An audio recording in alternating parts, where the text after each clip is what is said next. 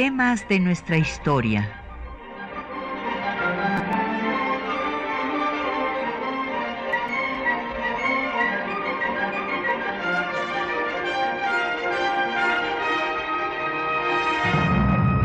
Un espacio que difunde el conocimiento del pasado para comprender nuestro presente. Programa a cargo de la maestra Patricia Galeana.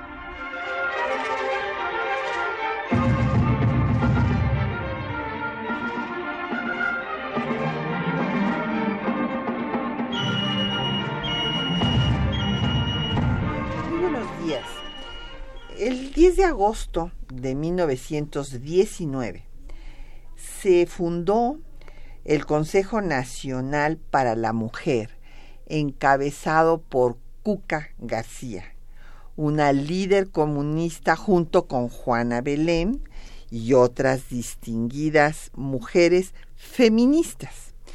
Y bueno, después se eh, crearía el Frente Único Pro Derechos de la Mujer, que va a reunir a mujeres de diferentes ideologías, pero que tenían todas en común buscar el voto y los derechos de las mujeres.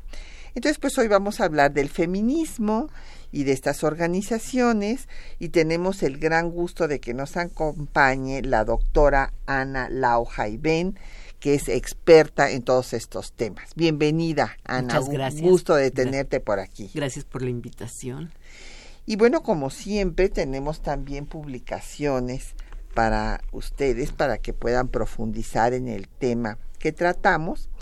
Y eh, les vamos a obsequiar los ejemplares que nos donó el Instituto de Investigaciones Jurídicas de la serie eh, Los mexicanos vistos por sí mismos, los grandes temas nacionales que coordinó la doctora Julia Flores y a mí me tocó interpretar la encuesta nacional de género. Y esta encuesta pues nos eh, da la pauta de cuál es la verdadera situación que tenemos hoy las mujeres, qué es lo que se piensa que es el feminismo, en fin, todos estos temas. Eh, esta encuesta nacional de género le titulamos Géneros asimétricos, representaciones y percepciones del imaginario colectivo. Y también tenemos eh, catálogos del Museo de la Mujer, porque si no han visitado el Museo de la Mujer, bueno, pues tienen que visitarlo.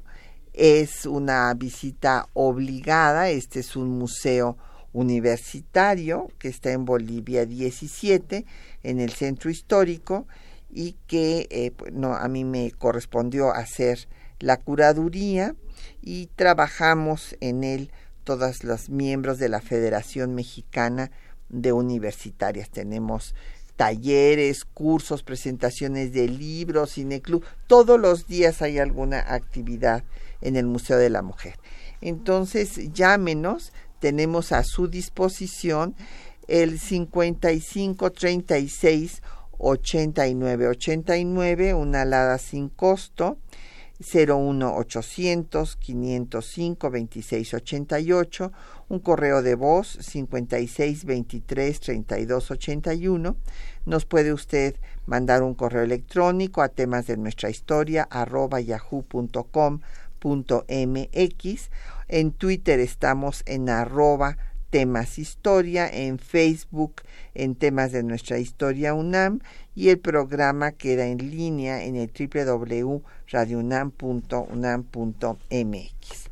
Bueno, la doctora Ana Lau se eh, formó y bueno, es ampliamente conocida por sus estudios feministas, pues ella se formó en la Universidad Iberoamericana, eh, ahí, bueno, sus líneas de investigación, historia de las mujeres, movimientos feministas, es profesora e investigadora de la UAM, eh, es actualmente la coordinadora en la especialización, maestría y ahora ya tenemos doctorado de estudios feministas en la Universidad Autónoma Metropolitana, Unidad Xochimilco. Y bueno, pues es autora de múltiples libros, entre ellos La nueva ola del feminismo, Las mujeres en la revolución, un fantasma recorre el siglo de las luchas feministas en México, entre otros. Pues Ana, yo quisiera que primero que nada empezáramos por hablar del origen del término feminismo, porque eh, pues es un neologismo que se empezó a utilizar ya en la segunda mitad del siglo XIX, eh, pero finalmente se utilizaba como un problema médico. O sea, así como se hablaba del infantilismo, pues eran los sujetos masculinos que tenían un desarrollo anormal.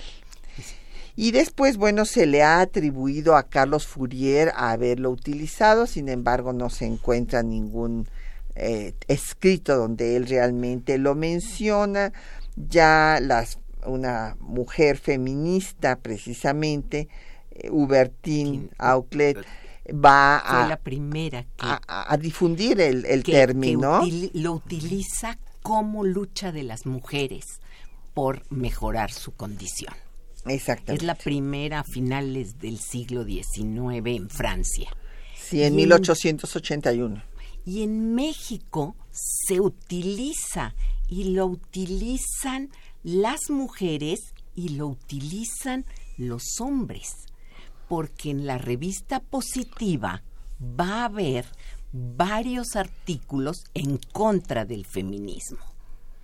Y eso quiere decir que había feminismo, porque si no, no podrían estar en contra. Claro, claro, claro. Se entiende perfectamente que las feministas son las que defienden a las mujeres. Y buscan, primero que nada, la el acceso a la educación. Y ya sabemos que, porque ahora sí, ya esto ya es conocido, espero, que a finales del 19 se gradúan las primeras médicas, dentistas, abogadas.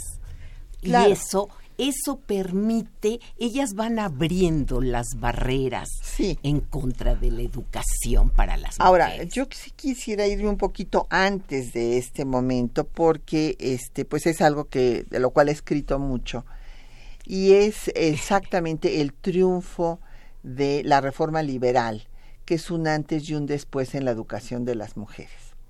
¿Por qué? Porque primero pues a las mujeres eh, se les enseñaba, y es importante ver las raíces, nuestras dos raíces, eh, el marianismo novohispano subsistió no solo durante toda la época colonial, sino hasta la fecha. Todavía hoy eh, algunos sectores ultraconservadores que satanizan, bueno, si vemos el semanario desde la fe, pues sataniza al, al feminismo, y los, los han satanizado los estados también y las iglesias porque pues aleja a la mujer de su rol natural de madre esposa.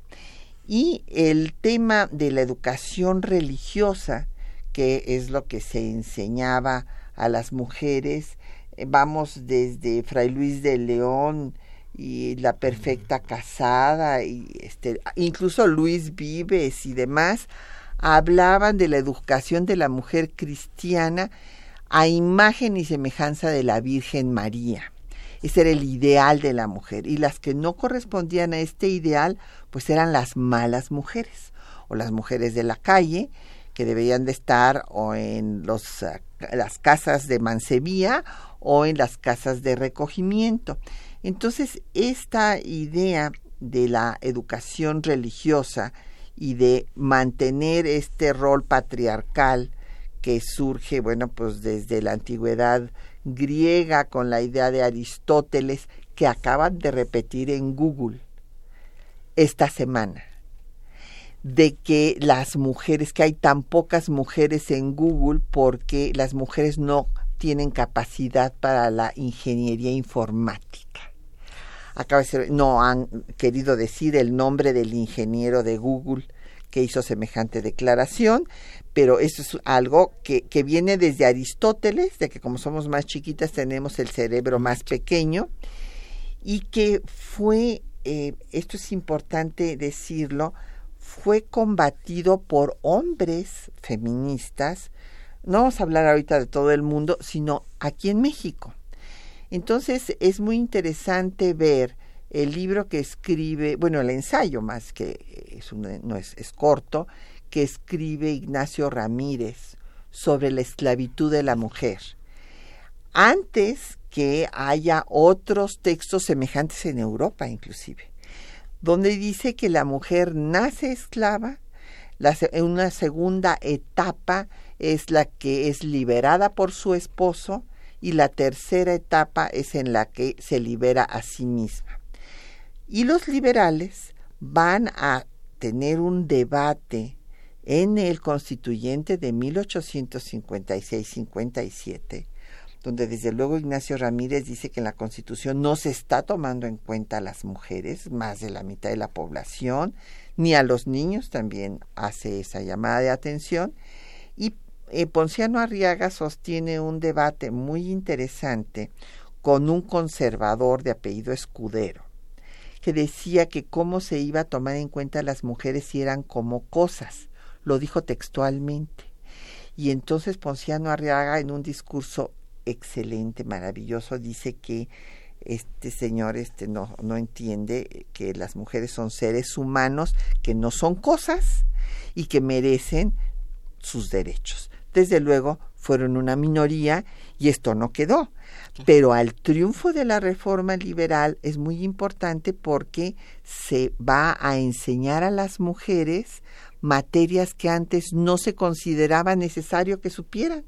Entonces se les enseñará matemáticas, historia, geografía, y por eso cuando se inaugura la escuela secundaria para señoritas, María Méndez, la directora, dice que es una revolución cultural.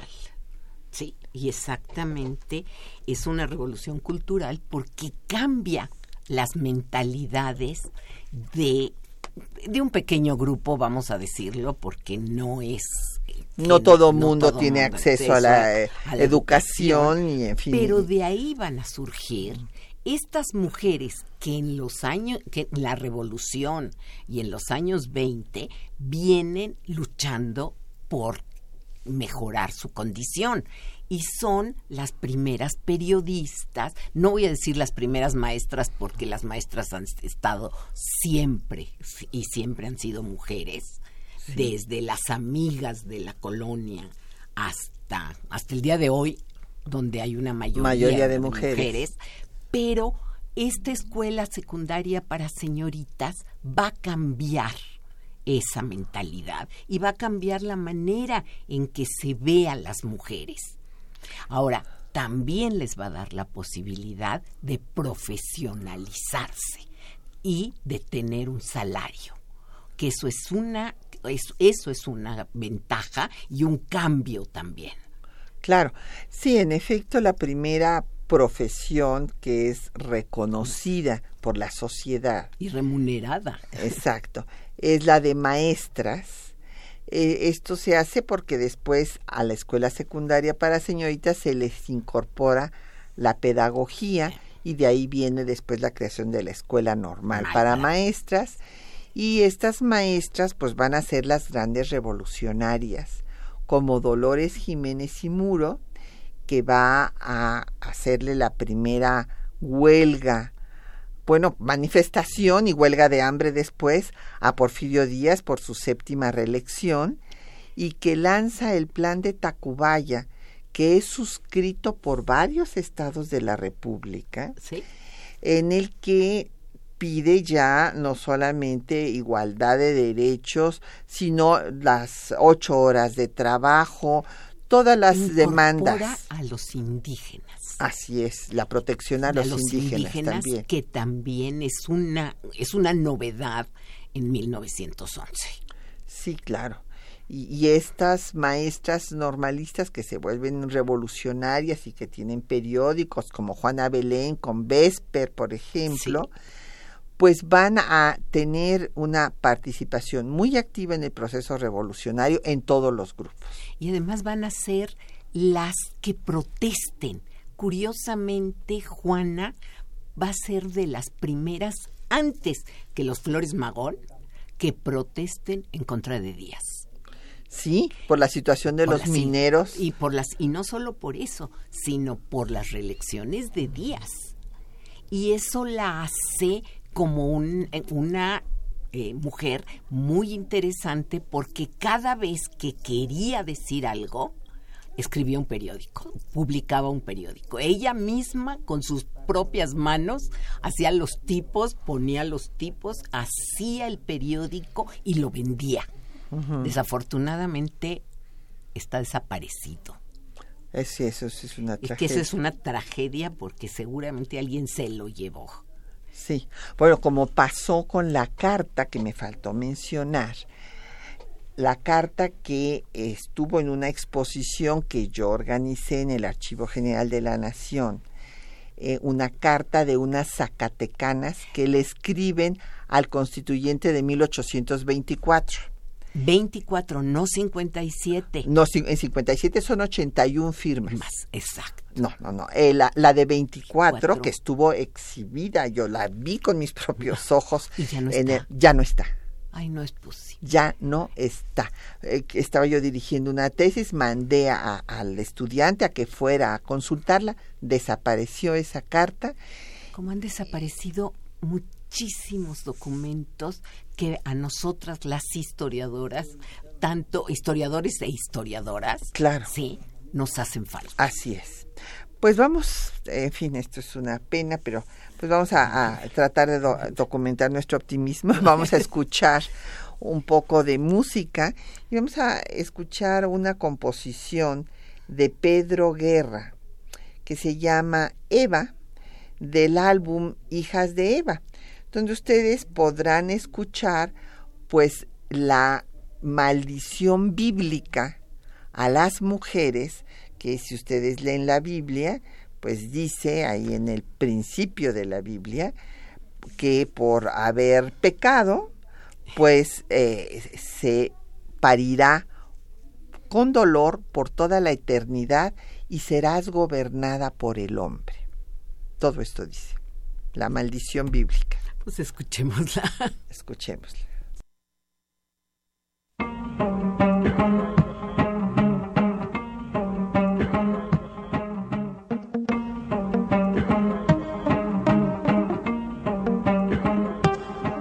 Eva.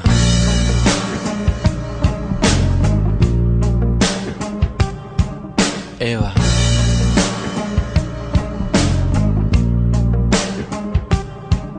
Eva. Del varón fuiste tomada, hueso de sus huesos, carne de su carne. ¿Cómo pudiste pecar? ¿Cómo osaste codiciar los frutos del árbol del bien y del mal? Eva,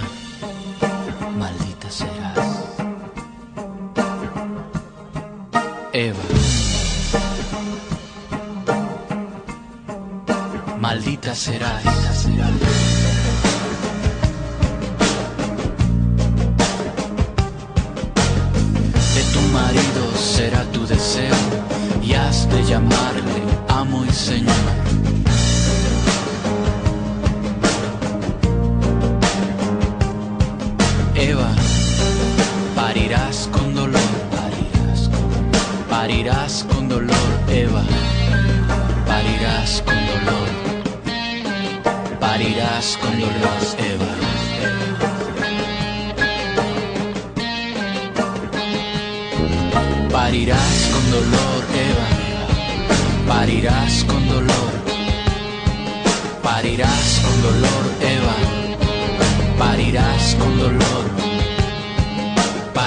Parirás con dolor, Eva.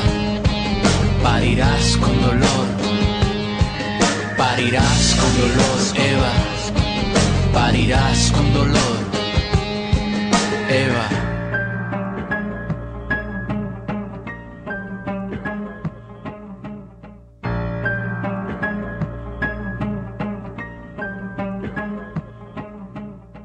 Bueno, pues nos han llegado muchísimas preguntas y este pues vamos a tratar de, de darles paso. Nos da mucho gusto que este suceda esto porque quiero decirte Ana que bueno yo tengo ya toda la vida aquí desde la prehistoria estoy en Radio UNAM y cuando tocaba temas de mujeres inmediatamente bajaba el número de llamadas.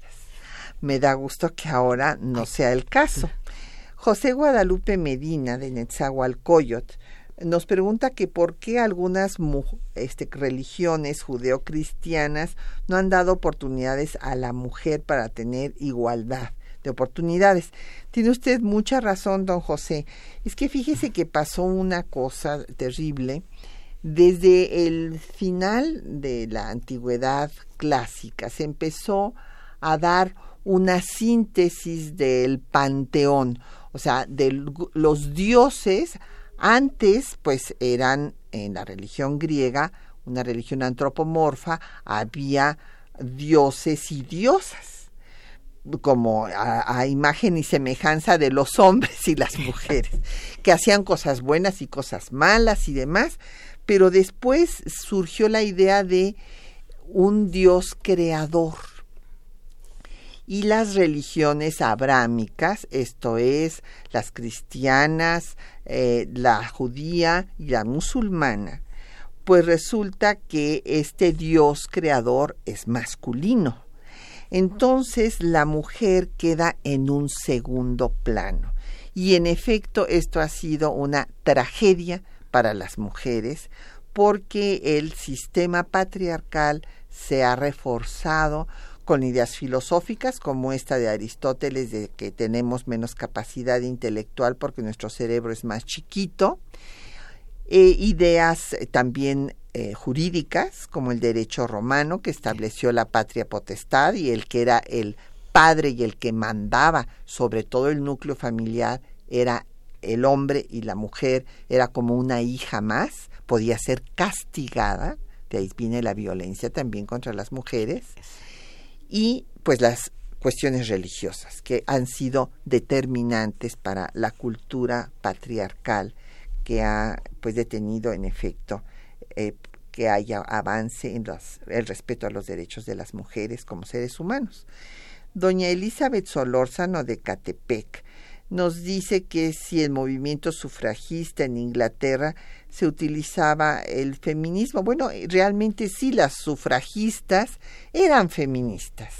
Y después se empezó a generalizar el, nombre. El término, las, las, las, las, feministas inglesas se llamaban a sí mismos suffragettes. Sí. Y había las feministas que no eran tan violentas y las suffragettes que eran las violentas, las que se aventaban entre las patas de los caballos, las que se encadenaban al Palacio de Buckingham para conseguir el voto. Entonces eran las dos partes. Sí, hay que tener en cuenta que así como hay muchos liberalismos, también hay diversos feminismos. Por eso se habla de los feminismos y no de el feminismo. El feminismo es como el paraguas que engloba a todos los eh, las corrientes feministas. Exactamente. Y aquí don Efren Martínez nos dice que ¿Cuál fue la mujer más destacada en este movimiento? Pues depende en qué en qué época, en qué no momento. Creo que don Efren que haya habido una más destacada que otra. Cada una en su contexto fue destacada y seguimos siendo siguen habiendo mujeres destacadas. Yo creo que en, en cada momento hay digo, está doña Josefa, está Leona Vicario, la Güera Rodríguez, Rodríguez una gran está Juana Belén Gutiérrez de Mendoza, está Margarita Massa que tuvo una acción, importante, muy, liberal. y que no es reconocida como así, Así es. Estuvimos el otro día con Paco Ignacio Taibo, el lunes justamente, eh, presentando sus libros sobre la patria que es muy importante que le haya puesto este título, porque ahora ya se nos ha olvidado que tenemos patria, o sea, ya nadie habla de la patria, el lugar de nuestros padres, en donde están nuestras raíces, nuestro origen, al que, eh, bueno, que es la tierra que queremos porque es la nuestra y que y debemos conocerla pues para comprender sus problemas y resolverlos. Es el sentido de identidad y eh, pues en estos eh, textos mm, resulta que Paco Ignacio mencionó un dato que se puso a hacer una investigación que me sorprendió muchísimo. Me dijo que hay, que encontró en el mercado 42 biografías de Carlota. 42. Y no lo podía yo creer, dije, pero ¿dónde? Bueno, tengo que ir a, verlas a, las librerías. Pero eh, dice que en cambio de Margarita Massa solamente hay dos. Bueno, yo eh, publiqué una y otra este que, que hizo, ya no me acuerdo quién. Ah, mi maestra hizo también una Andrea Sánchez Quintanar también. Pero eh, es increíble, en fin, por esta eh, confusión, esta cosa rara que se está dando. Bueno, que no, no es que sea rara, ¿no? Es que el nuevo fantasma que recorre al mundo es el conservadurismo. Y entonces tenemos que eh, ahora se está, pues hay un grupo monarquista del cual ya les comenté en programas pasados, y pues grupos ultraderechistas, fascistas, nazis, en diferentes partes del mundo. Incluso aquí en México me enteré que hay quienes reivindican a Hitler. Bueno, verdaderamente, ahora sí, me, me quiero bajar de este mundo, ¿no? me quiero pasar a otro. Pero te voy a decir una cosa, Patricia, que la historiografía está reivindicando la biografía. Y al sí, se está haciendo biografía, estamos buscando, en el caso de las historiadoras feministas, estamos buscando biografías porque no hay muchos datos de las mujeres que queremos estudiar. Sí, fíjate que yo este, organicé un curso eh, para escribir biografías en el instituto, tú participaste y bueno, nos llegaron tal cantidad de solicitudes de inscripciones que inclusive tuvimos un motín. Es la única vez que he visto que ha habido un motín porque no cabían ya, pero por el tema pues de seguridad no podíamos tener atiborrada ahí el, lugar de, de, tanta gente, ¿no?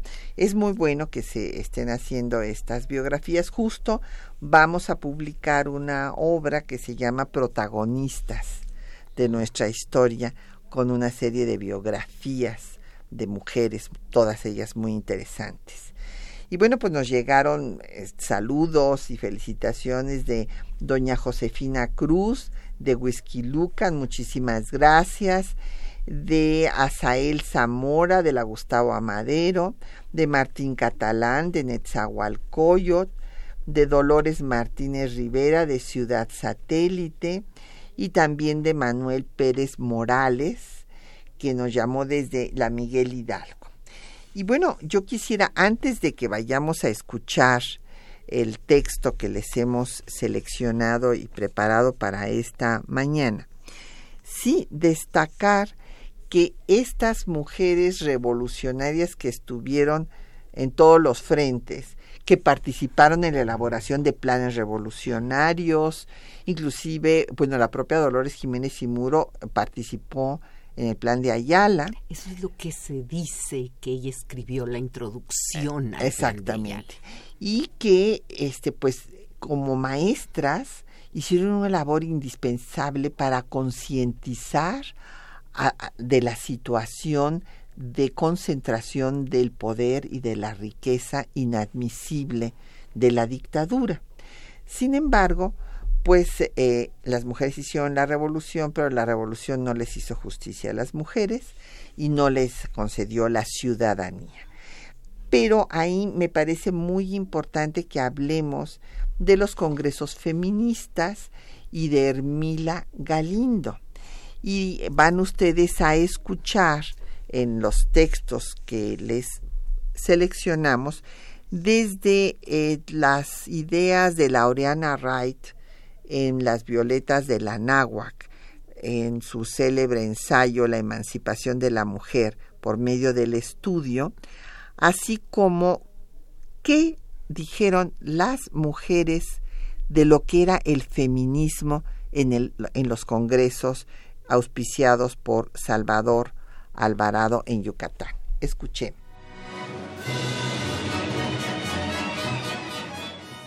El concepto de feminismo comenzó a utilizarse a finales del siglo XIX en el continente europeo.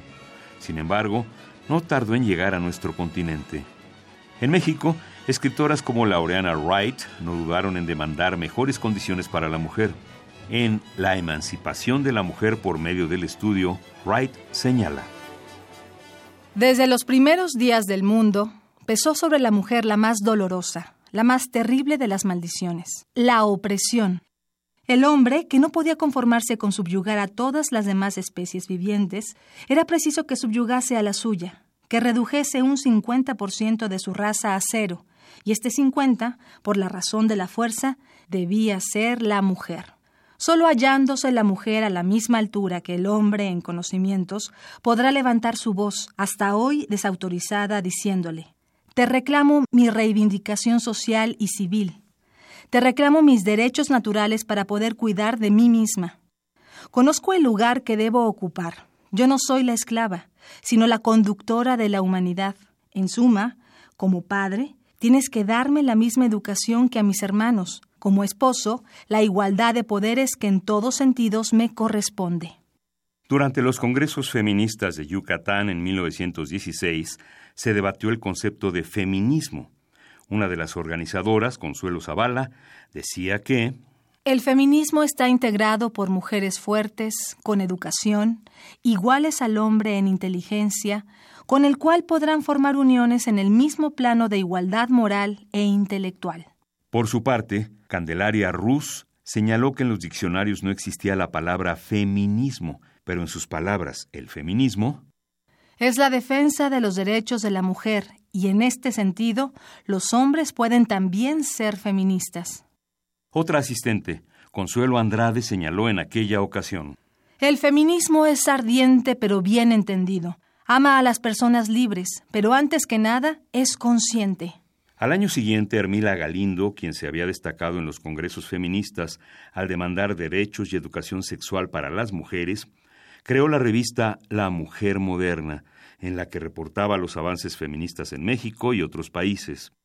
En este espacio, Galindo definió al feminismo en los siguientes términos.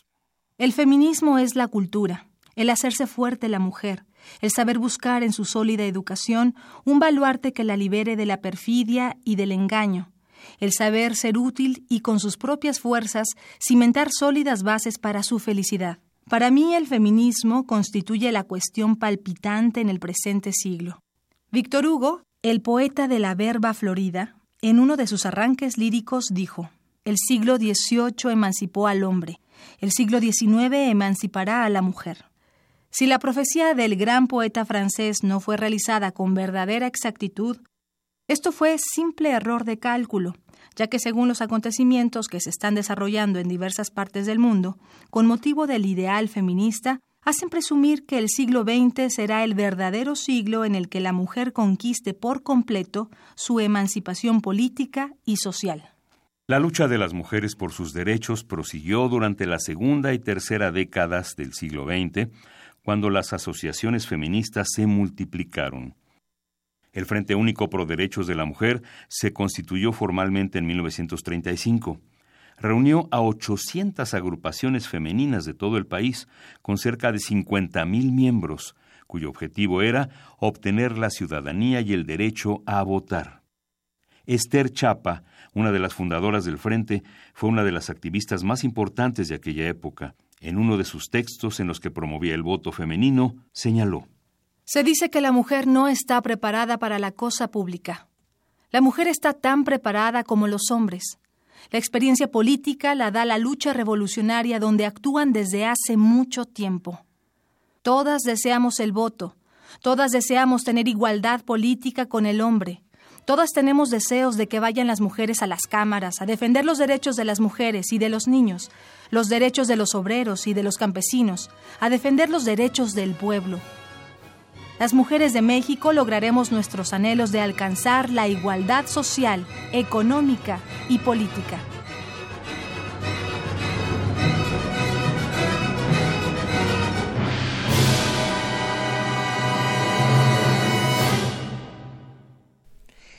Bueno, pues nos siguen llegando muchísimas preguntas y comentarios, pero yo sí quisiera hacer énfasis en lo que estas mujeres consideraban por feminismo y cómo en ese eh, en esos dos congresos, porque acuérdense que hubo uno al principio del año y otro al final del año, porque Salvador Alvarado quedó muy decepcionado de lo conservadoras que resultaron las mujeres. Y él quería, él quería conseguirles el voto para que votaran por él. Ah, bueno, pues sí, no, no, no sé, no sería difícil, pero, pero era un hombre de ideas avanzadas independientemente, no, no era todo para buscar el poder. Pero el hecho de ponerle feminista es el, el primer congreso eh, que vamos a decir mayor o grande en la República. No es el primer Congreso en América Latina, porque ya había sido el de Argentina, el de las universitarias en 1910, pero en 1916 Salvador Alvarado tiene la idea y la logra conjuntar con más de 700 mujeres, maestras casi todas. Sí, que las trae de todas partes de la península, les paga viáticos, todo, todo, todas las facilidades. Se van a ver que están las más avanzadas, las moderadas y las conservadoras. y las moderadas van a ser las que logren por lo menos decir que sí quieren el voto, pero gradualmente. Y al igual que los hombres, consideran que las mujeres no están capacitadas todavía para votar. Sí, eso fue una eh, decepción. Por eso se hace el segundo congreso en el que ya se ya quedan más van más las radicales, es mucho menor el número de personas, 200 personas y ahí ya si llegan a conclusiones pues más avanzadas un poquito más avanzadas. Sí. Pero aún así, la forma, o sea, la mentalidad que priva en ese momento es la que va a quedar en el Congreso. Y es muy interesante porque sabemos cómo pensaban estas mujeres con las discusiones y los debates que se dan. Y ahí ustedes oyeron a Consuelo Peniche, que fue de las organizadoras, hablando de que el feminismo significaba que las mujeres tenían igual inteligencia que los hombres, o sea, echando por tierra la idea aristotélica que había prevalecido sobre la de Platón, que decía que todas las miembros de una comunidad deberían de defenderla y por lo tanto tener derecho de participar en la toma de decisiones. Eh, y Candelaria Rus, pues también dice lo que nos pregunta uno de nuestros radioescuchas que los hombres también pueden ser feministas. Esto es muy interesante. Y Consuelo Andrade habla de personas libres. O sea, ya no se está hablando de hombre o mujer, sino de personas libres. Y el tema de Hermila, por eso seleccionamos estas partes fundamentales de este debate, Hermila habla de que es una cultura y esa es la que todavía no hacemos hasta el día de hoy. Justamente una nueva cultura que ya deje de tener estos estereotipos patriarcales y discriminatorios. Y es muy interesante lo que señala Hermila, que mujer brillante, que dice que Víctor Hugo señalaba que el siglo XVIII había sido el siglo de la liberación de los hombres y el XIX sería el de la liberación de las mujeres. Y Hermila dice, bueno, pues no fue exactamente en el siglo XIX, pero esperamos que sí sea el siglo XX. Y bueno, ya el Frente Único eh, con Esther Chapa, me parece que eh, es importantísimo recordar en este mes de agosto ese frente, porque eh, fue una lección política de cómo pudieron eh, pues eh, articular un movimiento de esta envergadura con católicas, no católicas, protestantes, liberales, liberales ateas, en fin. Comunistas, que fueron las que más, más fuerza tuvieron, en, el, en el frente, pero es, fue, un, fue para empezar, un movimiento de agitación que pedía muchas, muchas, tenía muchas demandas, demandas que tenía la sociedad y demandas para las mujeres. Y la demanda que logró aglutinar al frente el voto fue el voto, claro. porque todo lo demás no estaban de, unas no estaban de acuerdo, las otras tampoco y sí, por ejemplo, con la eh, educación sexual que quería Hermila Galindo. y bueno, demás. esa, esa armó un, un escándalo, un escándalo sí, sí, le, al decir que las mujeres también teníamos derechos, eh, de- sí, necesidades sería- sexuales. Sí, lo que sería hoy los derechos sexuales y reproductivos. Claro. Don, bueno, de las preguntas, para no dejarles de contestar sus dudas y comentarios, don David eh, Montesinos de Coacalco nos dice que eh, los eh, dioses prehispánicos tenían en un, alto grado de consideración a la mujer. Bueno, tiene usted razón, don David, o sea, era una cosmovisión dual en la cual el universo estaba dividido en lo femenino y lo masculino y a cada divinidad masculina tenía su contraparte femenina. Y además de- se, de- se consideraba que si no había esta división entre lo femenino y lo masculino equilibrada, pues sobrevendría el caos.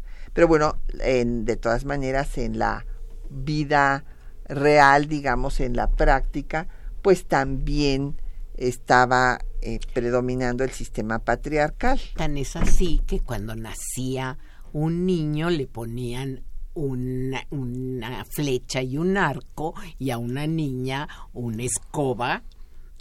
Claro. Este, entonces sí se les atribuía a los hombres el, el ser guerreros y a las mujeres estar en la casa. Así, desde luego. Y también hay algo que dice María Rodríguez Chado que me da mucha risa, que los hombres cuando este, se morían se convertían en colibríes y se la pasaban chupándole la miel a las flores y las mujeres tenían que irse a acompañar a los dioses. Pues no, no, es, no era lo mismo.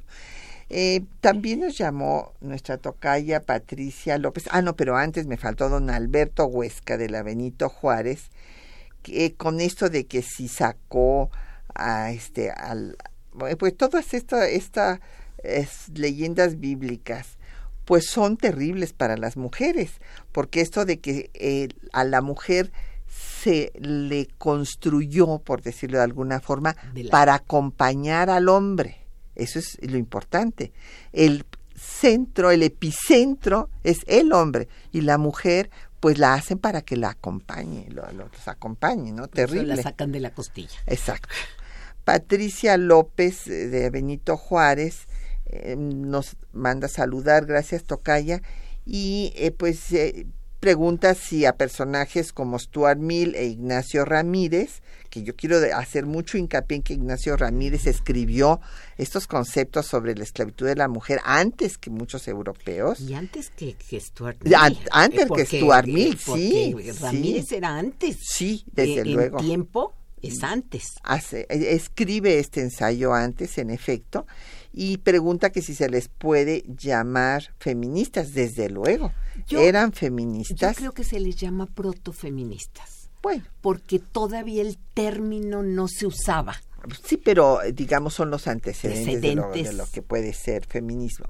Y me pregunta que cuándo eh, habrá en la Facultad de Filosofía y Letras estudios sobre género. Bueno, Tocaya, yo establecí la cátedra de Historia de las Mujeres en México y este ahorita lamentablemente no he podido darla, pero la voy a regresar a dar y en no en la Facultad de Filosofía y Letras, pero sí está el Centro de Investigaciones sobre Género, el CIEG, que antes era el Pero no- PUEG en pero la UNAM. Da solo diploma, cursos. Sí, En la UAM Xochimilco, donde yo estoy, voy a hacer mi... eh, este, Sí, da mi doctorado. mi- no, damos maestría. Hay una maestría que fue la primera en México, la maestría en estudios de la mujer, que va a empezar el próximo septiembre del 18 y en enero empezamos con el primer doctorado en estudios feministas que va a haber en este país. Ah, bueno, felicidades. Muy bien.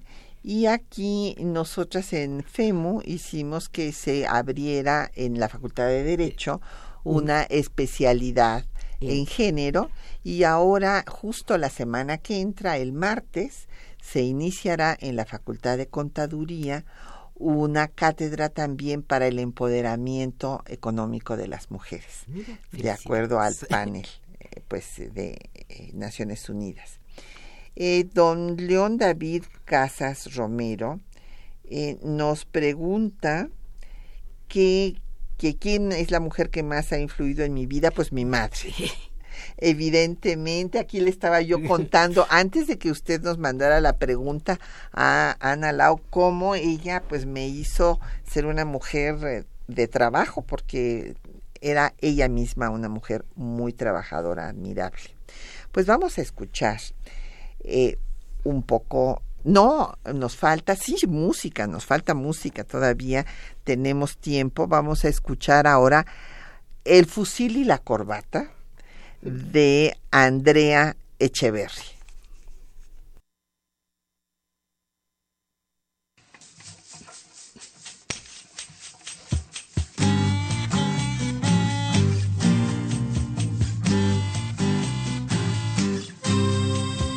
Esto les voy a decir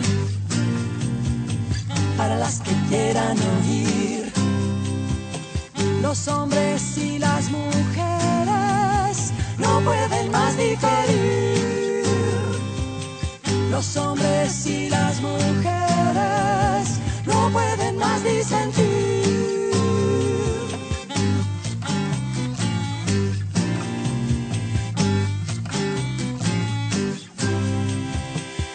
Está gobernado por energía masculina. No somos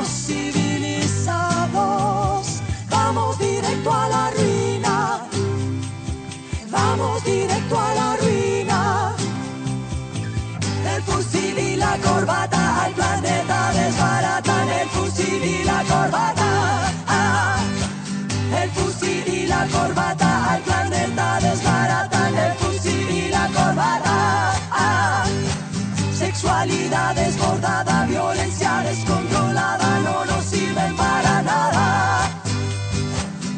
Sexualidad desbordada, violencia descontrolada no nos sirve para nada.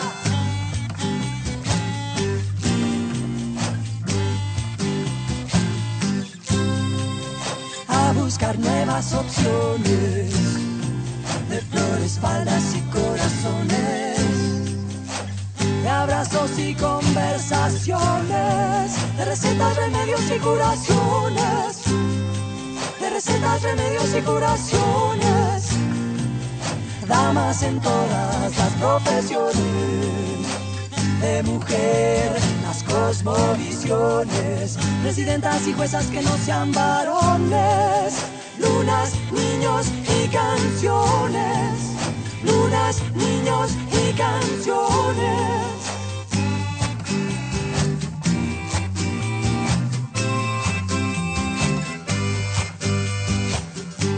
Que cante la mujer,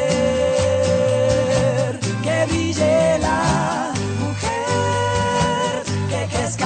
florezca y que se fortalezca, que siembre, que coseche.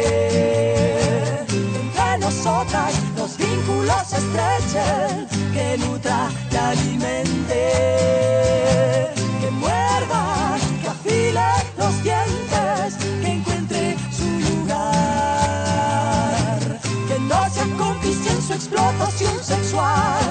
que encuentre su lugar, que no se cómplice en su explotación sexual. El fusil y la corbata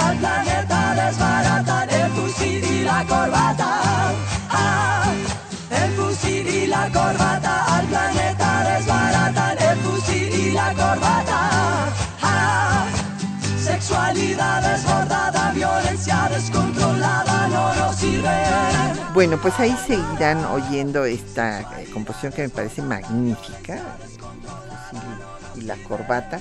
Nos han llegado muchísimas, pero sobre todo, más que nada son comentarios. También hay algunas preguntas. Ya perdí, no encuentro dónde está una que preguntaba muy interesante sobre la por qué se llamaba normal. Y déjeme decirle que se llamaba normal porque daba normas, normas eh, para eh, convivencia, de conducta, y esto viene normas de, pedagógicas. Eh, pues sí, normas para obtener conocimientos, y esto tiene su origen en Francia. Entonces, esa de ahí viene escuela normal. Bueno, don Mario Orozco, pues dice que eh, las personas que tratan mal a las mujeres no merecen pues eh, tener pareja. Tiene usted toda la razón las, las mujeres no deben de permitir eh, una ninguna falta de respeto. Me hace muchos comentarios sobre la misoginia que que cómo estamos que si hemos avanzado.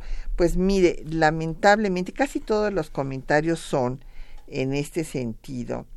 Y debo decirles tristemente que en esta encuesta nacional de género publicada por el Instituto de Investigaciones Jurídicas de la UNAM nos muestra una situación desastrosa, porque el 80% de las personas encuestadas consideran, bueno, no, no consideran, reconocen que han vivido violencia y que la violencia es una forma cotidiana en la vida familiar.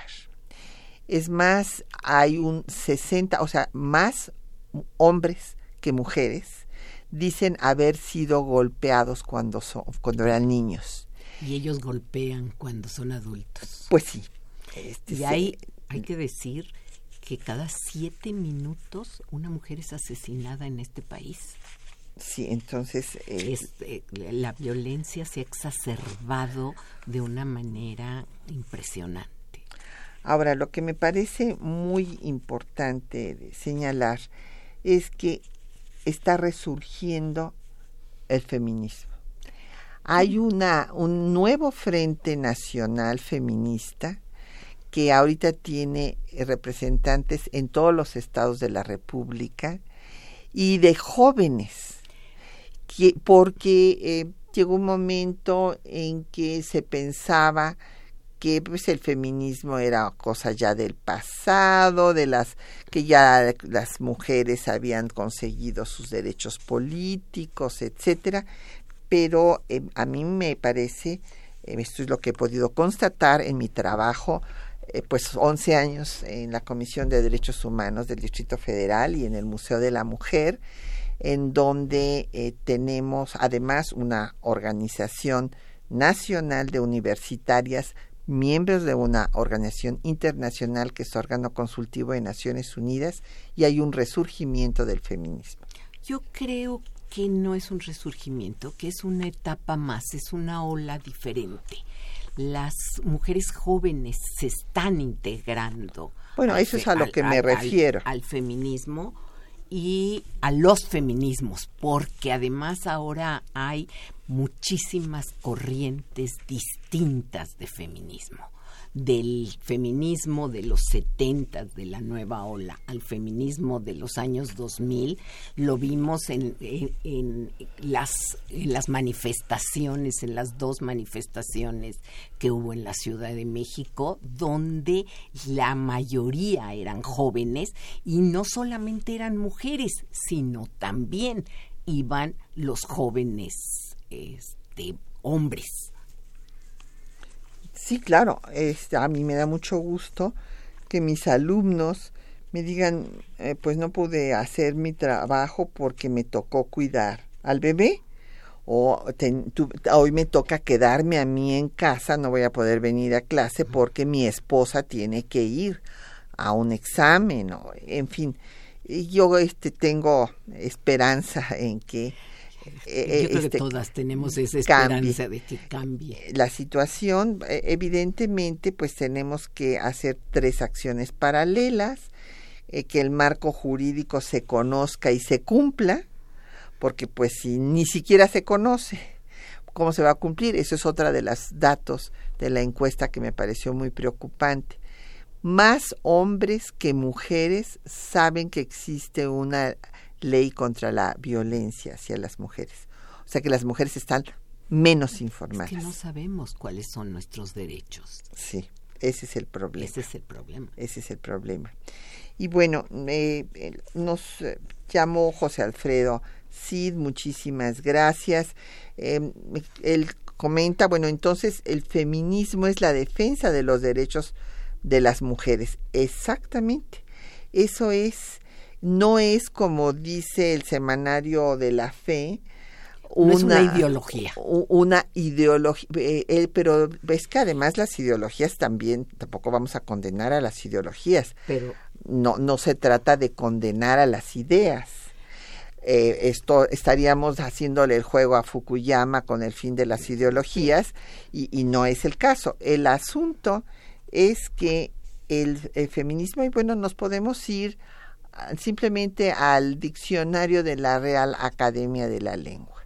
Es una doctrina social que busca que las mujeres, como seres humanos, como personas, tengan los mismos derechos es que también los hombres. praxis, movimiento eh, y teoría. Y eso es lo que ha logrado eh, conjuntar, los han logrado conjuntar los feminismos. Don Jorge Virgilio de Coyoacán, eh, pues habla de eh, que como mencionaba Ignacio Ramírez este tema.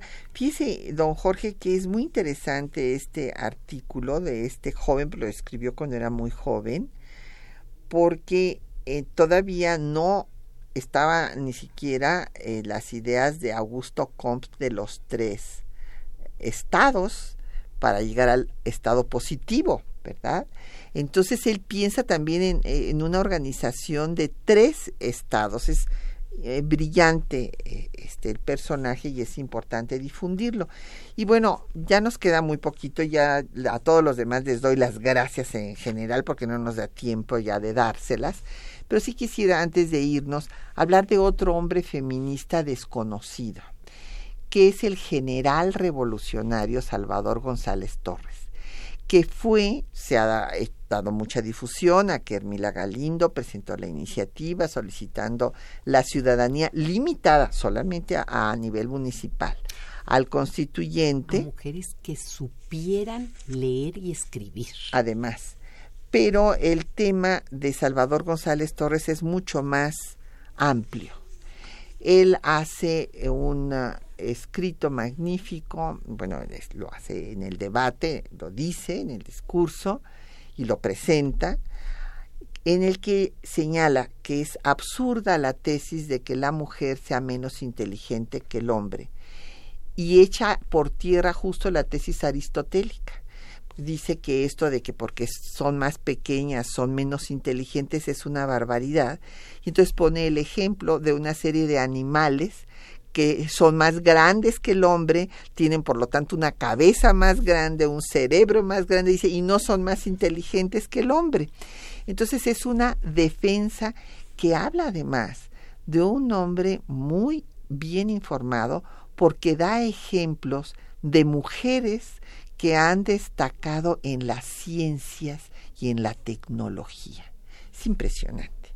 Lamentablemente, como ustedes saben, pues el país seguía en guerra cuando se estaba haciendo la constitución y Salvador González Torres no estuvo cuando desecharon la- las iniciativas, tanto la de él como la de Hermila. Y como la de Inés Malváez, Bueno, que pero- está en contra. Sí, pero Inés Malváez y su eh, punto de vista es el que prevaleció, y eso sí lo he escrito en un ensayo reciente, es el que prevaleció y el que logró que eh, pues se retrasara el voto de las mujeres hasta 1953, porque el temor a que el clero tomar el poder a través de las mujeres como lo había hecho en España. Eso fue lo que eh, dijo Inés Malváez tiempo antes, desde luego, y lo que hizo que Cárdenas no publicara eh, la reforma al artículo 34 constitucional, no obstante que ya más de la mitad de las legislaturas, como era el requisito establecido para las reformas constitucionales, lo había aprobado. Pero también la CTM tuvo que ver. La CTM no estaba de acuerdo con el, el voto para las mujeres y también influyó. Sí, pero bueno, lo de la CTM ya este, es después, no, es un asunto político, pero, pero es un asunto político vinculado a la iglesia, que así es eh, un factor político determinante. Pues muchísimas gracias, a la doctora Ana Lau por habernos acompañado en temas de nuestra historia. Agradecemos a nuestros compañeros que hacen posible el programa.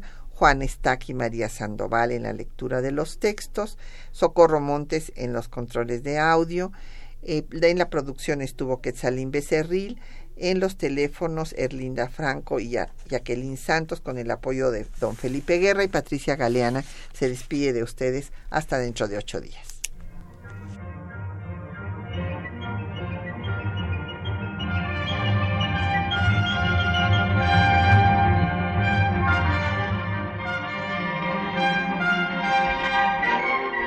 Temas de nuestra historia